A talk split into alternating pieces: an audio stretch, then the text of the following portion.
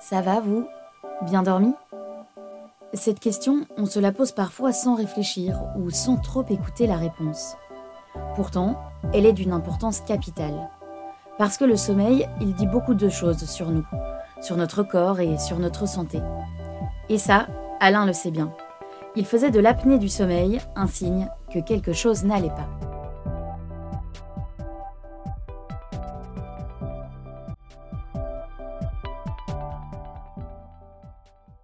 Je m'appelle Alain, j'habite Ciné, j'ai 62 ans, pensionné dans deux jours, donc un homme heureux.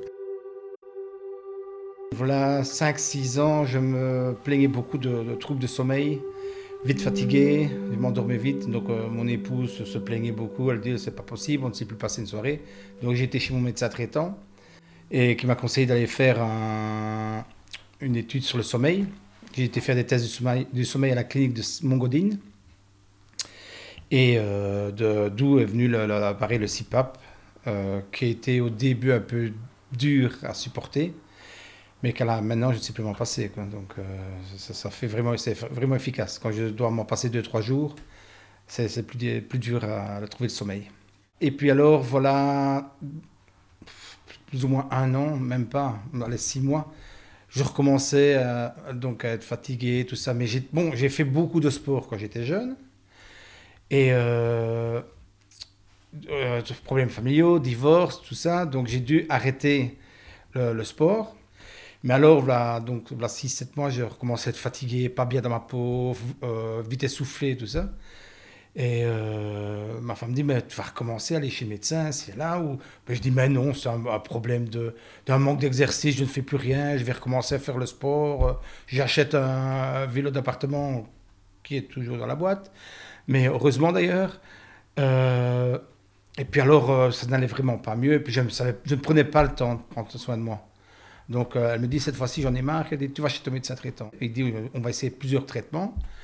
Mais alors un traitement m'a fait une hausse de tension terrible. J'avais 20, 10, on ne savait plus la faire descendre. Donc il dit, ça va pas, va chez le cardiologue. Il a pris un rendez-vous lui-même. Le lendemain, il va chez le cardiologue. J'ai fait le test de l'effort 10 euh, minutes. Il me dit descendez et vendredi, euh, vous venez me voir vite en urgence à Saint-Luc à, à Bouche. On a fait la coronographie et en plein milieu de l'examen, il me dit oh là, ça ne va pas du tout. Euh, moi, j'étais un peu en panique parce que je les voyais courir un peu partout. Et puis, il me dit il demande à l'infirmière de téléphoner vite aux deux médecins. Il y avait un infirmier à côté de moi qui essayait de me distraire comme il pouvait.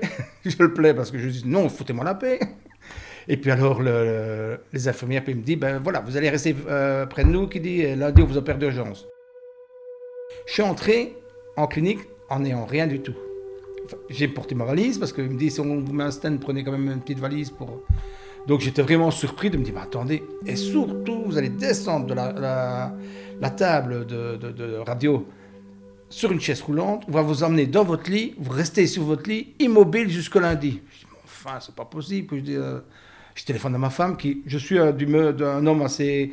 fait tout le temps des blagues. Donc elle ne me croyait pas, oui, c'est ça, tu vas revenir. Mais j'ai dit non, je reste en clinique et on m'opère du cœur, euh, triple pontage. Enfin, ce pas à ce moment-là que, ce que j'allais avoir.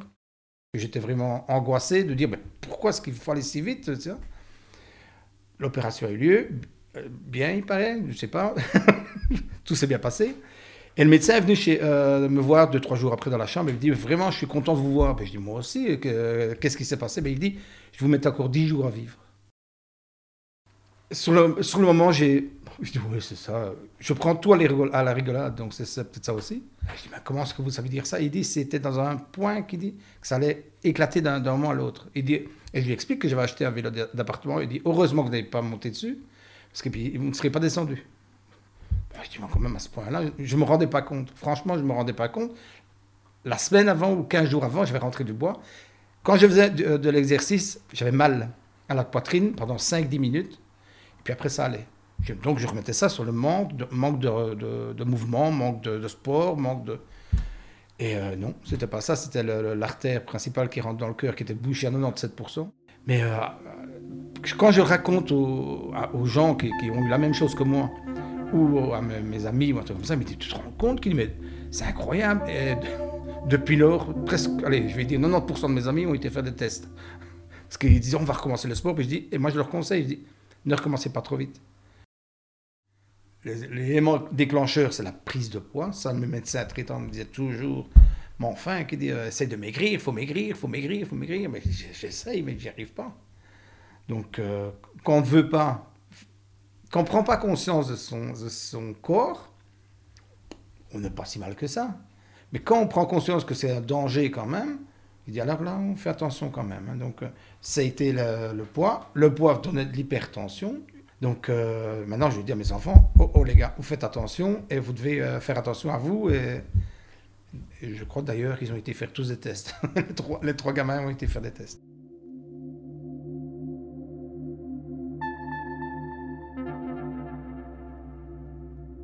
Pas de traitement spécial. Je vais, euh, ben, j'ai dû arrêter. Maintenant, je vais, voudrais bien recommencer la, rééducation cardio. En clinique, j'allais deux fois par semaine. Ça, ça fait du bien, aussi bien physique que moral, parce que euh, on rencontre des gens qui sont dans le même cas que nous et on parle. Et euh, je trouve qu'on se, on se sent moins seul. Et on, se rend compte qu'on est passé à côté de quelque chose de grave.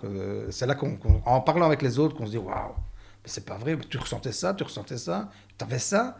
Et euh, je dis, ben oui, moi aussi, après tout, euh, avant, donc, avant l'opération, on avait plus, plus ou moins tous les mêmes symptômes, sans s'en rendre compte.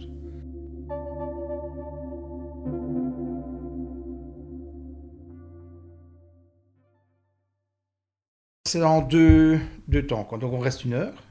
Donc soit on commence par le vélo, une demi-heure, 20, minutes. Et puis après, c'est tous des exercices, euh, traction, euh, pour de, portée de poids, c'est tous des exercices comme euh, une salle de, gym, quoi. Hein. euh, mais tout est bien surveillé, tout est bien euh, guidé, quoi. Donc, on, se sent soutenu. On franchement, l'équipe est vraiment bien. Il y a trois kinés toujours présents dans, dans, la salle, une diététicienne et une psychologue une fois par mois. Point de vue alimentation, je ne faisais pas fort attention. J'aime bien manger, ça se voit d'ailleurs, mais j'ai demandé directement, est-ce que je peux continuer à manger tout ce que je veux? Il dit oui, mais en faisant attention. C'est la quantité et la manière où je mangeais. Je mangeais toujours très vite. Est-ce que c'est mon métier? Moi, je, suis boulanger. Donc j'ai toujours été pressé à manger pour, parce qu'il y avait quelque chose à défourner, quelque chose qui levait, ou autre comme ça. Donc j'ai toujours été habitué à manger très vite. Et ça, le médecin m'a dit, la première chose que tu dois faire à, changer ton alimentation, c'est manger tout doucement.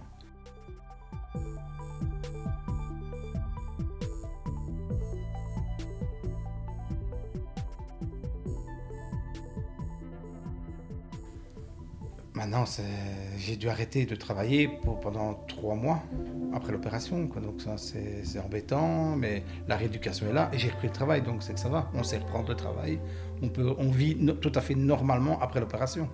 Dans mes proches, ce qui s'est passé, ça a été un peu la panique. Au début, quand, ma femme leur a téléphoné, dit voilà, papa, ou euh, tiens, tous mes voisins, tout ça, qu'est-ce qu'il a là C'était un peu la panique. Il dit que c'est pas possible, euh, il bougeait beaucoup, et c'est là.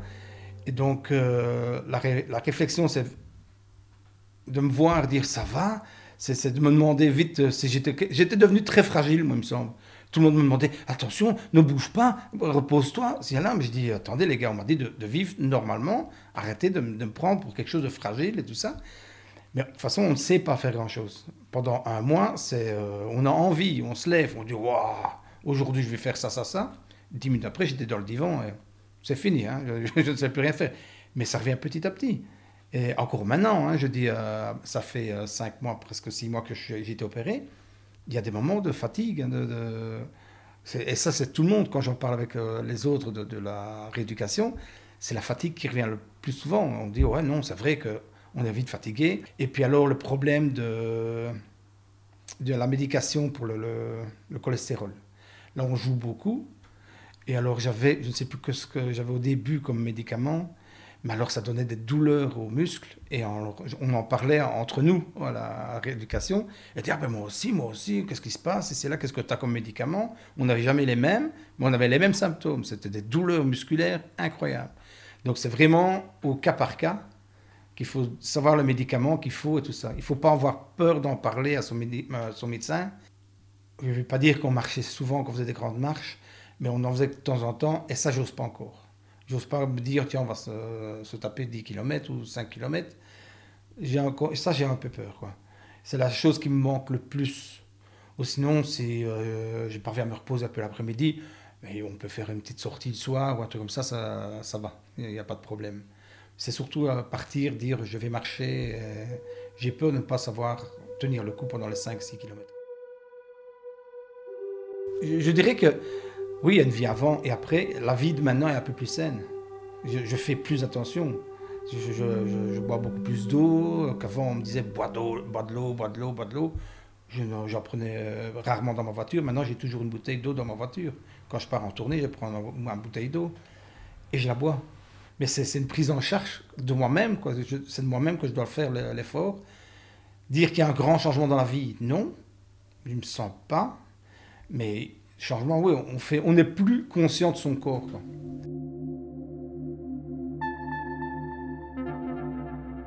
Mais j'ai peur que ça arrive.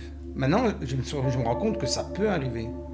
On m'a ouvert les yeux sur dire hey, T'es fragile, grand, euh, fais attention. Donc, euh, dès que j'ai un mal ou un truc comme ça, euh, je dis Oh, oh je vais faire attention quand même.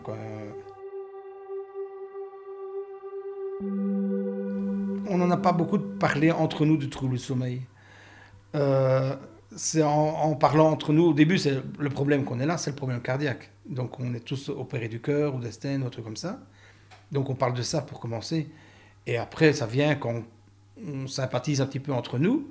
On dit, tiens, t'as bien dormi cette nuit Ah oh, non, j'ai pas bien dormi. Ah, ben, écoute bien, moi non plus, mais j'ai oublié ma CPAP ou je n'avais pas bien branché ma CPAP. Ah, tu prends ça? Ah ben moi aussi, j'ai ça aussi.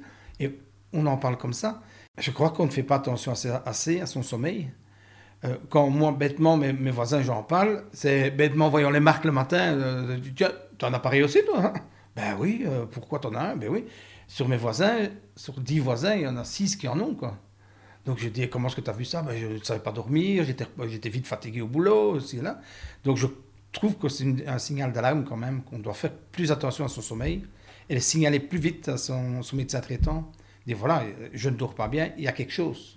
Parce que souvent, on dit, oh, ben, j'ai trop mangé le soir, c'est pour ça que j'ai pas bien dormi. Ou je me tracasse pour un, de mes enfants, j'ai pas bien dormi. Ou une dispute, ou un truc comme ça. Mais non, à mon avis, il y a d'autres, d'autres choses qui, qui, qui, sont là, qui empêchent de bien dormir. Ben, moi, ce que j'aimerais bien euh, conseiller aux gens, c'est de faire plus attention à eux une hygiène de vie un peu, mais c'est facile à dire. C'est quand on est dans la vie, c'est parce qu'on est de l'autre côté de la barrière qu'on se dit oh, il faut faire attention maintenant. là. Avant, c'est vrai qu'il n'y a personne qui nous conseille, qui nous dit euh, fais attention à toi. Ou si le médecin traitant, quand il va, il va te dire ouais, fais attention à toi ou fais un peu plus d'exercice. Mais on doit plus parler de sa santé entre, euh, personnes. Je, je trouve qu'on parle toujours de conneries ou un truc comme ça, mais de sa santé, on n'en parle pas tant que ça. Ou alors quand tout va bien. Mais dire, tiens, mon trouble de sommeil, tu as quelque chose, toi, ou tu fais quelque chose, ou un truc comme ça, on n'ose pas, c'est un peu tabou, moi, je trouve. Ben, sa santé, c'est tabou, alors que je trouve que c'est naturel de parler de, son bien-être, essayer de le partager avec d'autres. Moi, je trouve, point de vue, pour toucher plus le public, il fallait vraiment toucher des publics cibles, les clubs sportifs. Dire, voilà, vous faites du sport, n'en ferez pas toute votre vie, faites attention quand vous arrêterez le sport ne recommencez pas trop vite. Parce que j'en vois combien, moi, qui vont dire Oh, je suis pensionné, maintenant je vais recommencer la marche. Ils n'ont jamais fait de sport de leur vie. Et puis hop, ils se mettent dans les marches adeptes et tout ça, ils font 10, 15, 20 km. Et puis après, pouf, ils tombent là. Et c'est pas étonnant, ton cœur n'est pas habitué, il n'y a rien qui est habitué, ça tombe, tu as une malformation, un truc comme ça, tu n'as jamais fait attention. Je trouve que là, il n'y a pas assez d'obligation pour faire du sport, de passer une visite médicale avant. On va jouer au football, il n'y a pas besoin de, faire d'examen de, avant. L'athlétisme, c'est. Et pourquoi est-ce qu'au football, au, gamin, tout gamin, pourquoi est-ce qu'on dit, voilà, faites une petite, euh, un petit examen. Et moi, si mon témoignage peut sauver des gens, au moins j'aurais servi à quelque chose, et ma maladie, mon opération va servir à quelque chose.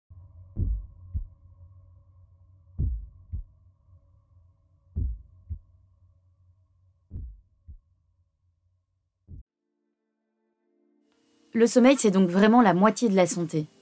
J'en ai parlé autour de moi et j'ai réalisé qu'on était beaucoup, en fait, à ne pas très bien dormir, à faire des insomnies. Mais est-ce que ça veut dire qu'on doit tous s'inquiéter? Pour le savoir, on a été voir le médecin Richard Fronier. Il est responsable de pneumologie et somnologue à Saint-Luc-Bouge.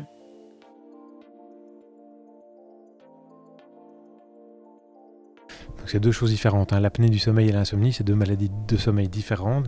L'insomnie, c'est la première maladie en population générale qui est responsable euh, de perturbation du fonctionnement diurne et qui peut, on le sait de plus en plus, dans certains cas, représenter aussi un facteur de risque cardiovasculaire et donc un facteur de développer des maladies cardiovasculaires plus tôt que la population normale qui n'est pas insomniaque. C'est à peu près 15% de la population générale adulte qui souffre d'insomnie. Pour l'apnée du sommeil, c'est aussi une maladie extrêmement fréquente puisqu'on évalue sa, sa, prévalence en population générale entre 10 et 15%. C'est une maladie qui est liée dans 81% des cas au surpoids et qui est liée finalement à une vulnérabilité des voies respiratoires supérieures avec un affaissement, pour faire très simple, un affaissement des voies respiratoires supérieures et de la langue qui bascule vers l'arrière et qui se met dans le passage finalement. Et ça ne tue pas, mais ça finit par créer un éveil. Euh, donc ça va fragmenter la structure normale du sommeil, ça va appauvrir le sommeil en sommeil profond, et donc ça va donner de la fatigue le matin quand on se lève. Et dans les formes sévères, ça va aussi amener un manque d'oxygène pendant la nuit et une libération anormalement élevée d'hormones de stress. Et donc dans les formes sévères de la maladie, c'est un facteur euh, clairement identifié maintenant en 2022, responsable d'une augmentation de la fréquence des maladies cardiovasculaires. Le retard de diagnostic vient du fait que bah, finalement les gens qui se sentent fatigués en journée, on met ça un peu sur le compte de, l'activité, du travail, des horaires, du stress, et on prête pas forcément attention à son sommeil, hein. malheureusement c'est souvent comme ça. Et donc finalement, plus on évolue dans la maladie, plus on se réveille avec un sommeil de mauvaise qualité, de la fatigue, puis apparaît de la somnolence, qui est quand même un, symptôme d'alarme, euh, responsable de pas mal d'accidents en, cours de journée. Euh, et petit à petit, on voit apparaître de l'hypertension, et puis à un moment donné, on en parle à son médecin, on, en pense, on y pense, et alors on fait un dépistage, actuellement en règle générale, qui se fait en, milieu hospitalier. Pour traiter l'apnée du sommeil, ben, je vous ai dit, dans 80% des cas, euh, il y a un surpoids qui est associé à la maladie. Et chez les gens qui sont prédisposés, ben, c'est une relation qui est quasiment linéaire entre le poids et la fréquence des apnées. Donc la première mesure à prendre, c'est essayer d'obtenir une réduction pondérale. Après, on cherche les facteurs favorisants. Donc aussi, il y a des facteurs qui vont irriter le pharynx, donc les voies respiratoires supérieures, comme le tabagisme, le reflux. Donc c'est des choses sur lesquelles on va être très attentif aussi. Il y a le cas particulier euh, des jeunes qui ont déjà des apnées de sommeil depuis l'enfance, qui ont un développement incomplet euh, au niveau ORL, notamment de la mandibule, pour lequel il peut y avoir des indications chirurgicales. Vient ensuite le traitement qui est maintenant quand même assez connu dans la population générale, qui est la pression positive continue ou continuous positive airway pressure, CPAP en anglais. Donc il y a un dispositif en fait qui est une sorte de petit compresseur qui donne une pression respiratoire, un, supplément d'air continu pendant le sommeil, qui favorise un réflexe qui permet d'avoir une meilleure tonicité des voies respiratoires supérieures. Ça diminue les ronflements, mais ça diminue les apnées aussi. Et donc ça restructure le sommeil et ça corrige complètement le facteur de risque et les symptômes du patient. Euh, quelque chose qui est de plus en plus positionné aussi, c'est ce qu'on appelle l'orthèse d'avancement mandibulaire. C'est aussi un traitement mécanique, et c'est une sorte de gouttière euh, mandibulaire et maxillaire qui est, qui, ces deux gouttières sont solidaires en fait, et quand on ferme la bouche, ça avance la mandibule, et donc ça, comme la langue est attachée ici à la mandibule, ça, ça augmente l'espace derrière la langue et ça permet de respirer mieux et de faire moins d'apnée. Ça c'est un traitement qui doit être réalisé sous contrôle du stomatologue et de l'ORL parce qu'il faut évidemment pas avoir de problème dentaire, il faut avoir des dents pour ce genre de traitement et ça dépend un petit peu aussi de la fréquence des apnées pendant le sommeil. Ça, c'est essentiellement les traitements qui sont efficaces et c'est ceux qui sont euh, pris en charge et remboursés en Belgique.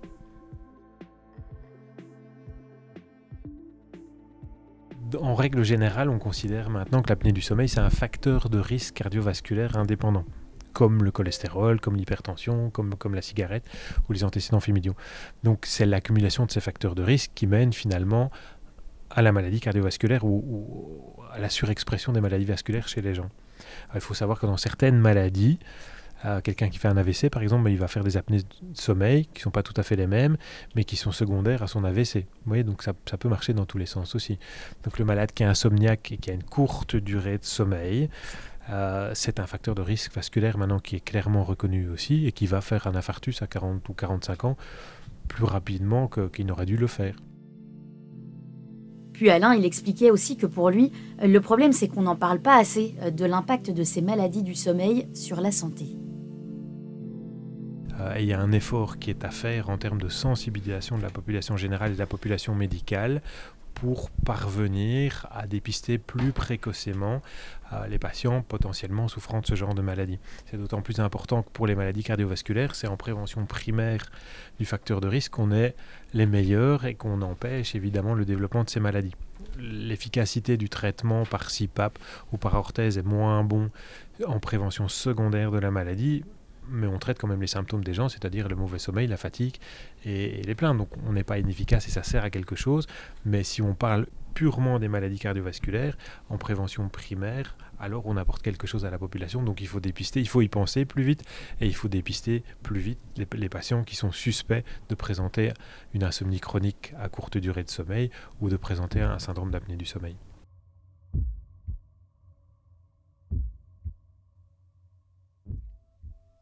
Ça vient du cœur est un podcast produit par la Ligue cardiologique belge dans un but de prévention et de compréhension des maladies cardiovasculaires. Dans les prochains épisodes, on ira à la rencontre d'autres personnes pour entendre de nouvelles histoires de cœur. Alors si vous ne voulez rien louper, abonnez-vous. Merci pour votre écoute et à bientôt. Si vous aimez nos histoires et si vous estimez que c'est important qu'elles soient entendues, vous pouvez soutenir ce podcast en faisant un don à la Ligue cardiologique belge. Vous trouverez toutes les informations sur le site web de l'association www.liguecardioliga.be.